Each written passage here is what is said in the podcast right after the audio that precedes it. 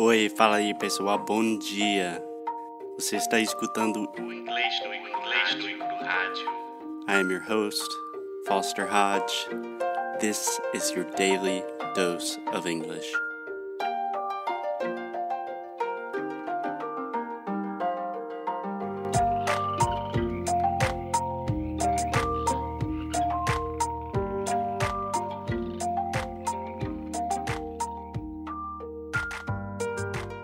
Hey, hey, Alexia. What's up? Not much. What about you? Nice. You're just Huh. forcing that out as fast. Not much. What, what, what, what, what are you doing? não, mas dessa vez eu não fui pega de surpresa. awesome. So, Alexia, as you know, we've been talking a lot about 2018, and 2018 is done. We have finished 2018. We've talked about it. So, let's get on with the future. How about it? Yes, I love that. Do you know that we have a song, of course, in Portuguese, about the saying goodbye to the last year and starting the new year? How does it go? Do you want to sing it? Feliz ano novo, adeus ano velho, muito dinheiro no bolso, saúde pra dar e vender. Awesome. Yeah. I would not mind having a lot of money in my pocket. And Tem, eu tenho raiva. There, there is um, the rest of the song, but I really don't know. yeah, we could make the entire podcast just you singing. Never. so, what I really wanted to do is continue this theme of just us having business meetings essentially live on air. So, I wanted to ask you about our plans for 2019, specifically for English no Cru, and what we're going to do, what we're thinking about doing, what's changing, what's staying the same. What do you think about it? Yes. So, my area, social media, and everything that involves talking to you guys, will have a lot of more um, interação, Interaction. Interaction, and more lives on Instagram. yeah, we did a live last week, and um, I think most people know by now that I don't really understand or participate too much in social media, and everyone loved the live, and I enjoyed it very much as well. So I don't think that's just Alexia, but I think that's something I want to do is have more interaction not only with our students in Sound School, who I interact with every day, but just kind of spread the love. Yes. So I don't know yet how many lives we'll be doing or anything like that, but we are going to have a live in January. So I'll let you guys know. Yeah. So this is just me thinking out loud, but I think one cool thing that we could start doing is start doing some live podcast. Yes. that will be amazing. I really afraid of it, but I think it'll be awesome. I mean, we essentially do a live podcast every day if we just post it on the, uh, we could do it live. Um, I'm not sure. We'd have to figure out the tech technology, but yeah, just yeah, having, we had to be in the same country to work it out, but yeah, that would probably help. Probably Yeah. help. Cool. So one of the big things that I kind of want to focus on in 2019 is to spend more time and attention on what we are uniquely good at. So in 2018, a lot of our process was just figuring things out. Like, how do we, what do we do as students? How can we make money? And how can we live and travel and at the same time, all this stuff. And I think what we are best at is just being ourselves, talking, especially recording podcast. So last year we recorded over 200 podcasts for English no. And I want to kind of keep that up. I think. Yeah. Wow. I love doing podcasts. It was because of you that I came to this life. And I think that's what people like most about us as well. Yeah.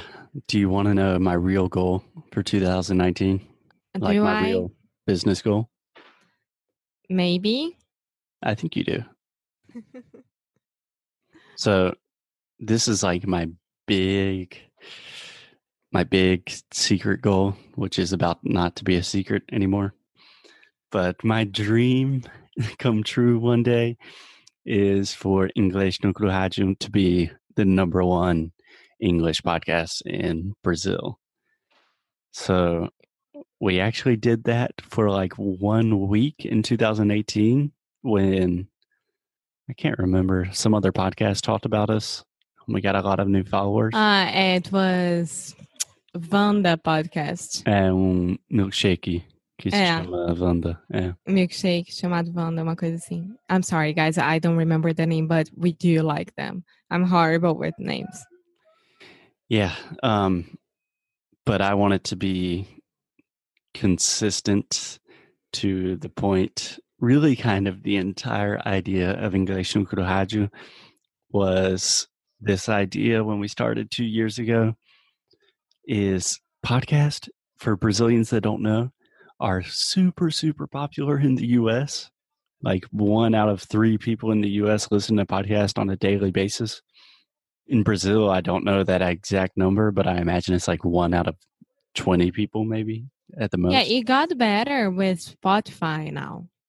Oh, it's growing a lot, a lot, a lot. Yeah.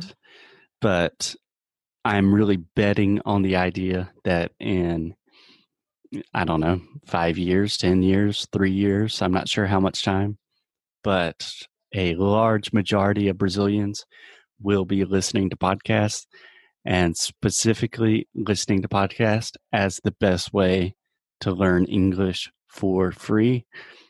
And I want to be I I want English no Rádio to be kind of the the leader in that situation.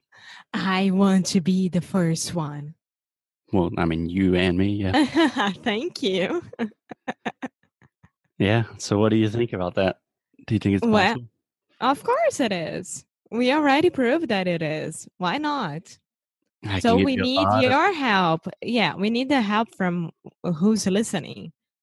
Yeah. So the big reasons why not, I think the first reason is you have some really famous people that are doing podcasts. Um, you have people doing really good work, like English Todos os Dias, which is for beginners, but they have been doing podcasts since like 2007. So, yeah, good work to them. They started a lot earlier.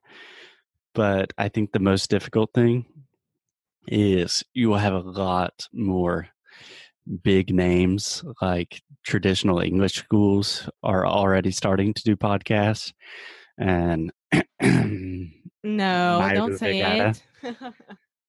is just using his YouTube videos and putting them in audio form and that is currently the number one podcast for education right now in Brazil and that pisses me off.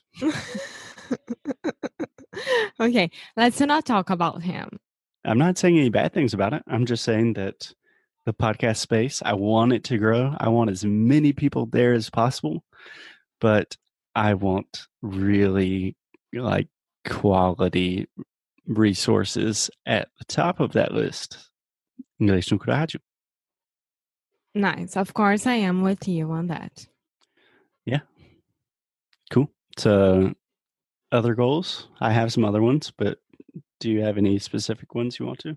No, go ahead. Because everything that you wrote before this episode, I know it at all. Uh, uh, uh, I know it already, uh, and I do agree with it. Okay, so one of the big things that we hopefully will do very early in 2019 is to be able to accept all types of Brazilian payments, which Hallelujah. Hallelujah. Hallelujah. so, for people that don't know, we are actually an American company. So, English Cru is incorporated in the US, and Brazil has a lot of crazy, crazy laws about finances and currencies. So, it is actually illegal for Brazilians to send reais out of Brazil. So right now we can only accept money in US dollars and we have to pay a lot for that. And we have been working a lot behind the scenes to try to be able to accept money in reais, which means we could accept boleto, we could accept everything in installments so people can pay per month. Installments é parcelamento. Yeah, parcelamento. And that would not only make things a lot easier for us, so we would not have to pay all this extra money in like currency exchanges and weird financial transactions, but also it would make things so much easier for our students so we could create new products and make them much more affordable for everyone. Because that's really the goal for me is that our courses are not like price is not an issue that if you're serious about your english you can make that investment and it won't be anything crazy that's going to break the bank for you you know Yes, yes. So I am really happy that we could manage to do that last the end of the last year. yeah, we But- yet Yeah, but we need to organize this and try it out and start doing it. So once you settle down, we'll let you know. Yeah, yeah. So that's one thing. And if we can make courses more affordable by accepting money in reais, something I'd love to do is to create a lot of new courses. Yes, because we can only create new courses if we are able to receive any kind of money. Yeah, yeah. We're not creating courses for free because this is Yeah. how we live. So, yes. Um, so right now we do have Sound School, which I think will always be our best and most important course because I think pronunciation and conversation are the most important things with any language, and I think that is where there's the biggest lack of resources in Brazil. But for example, I would love to just do a short little course on completely with music and how to improve your English with music. That would be awesome because that's the main point why and how I learn English as well. Yeah, yeah. So really do courses that maybe are not for everyone, but courses that are just really fun for us to to to do. Yeah. Cool. So any other little tricks up your sleeve, Alexia? no.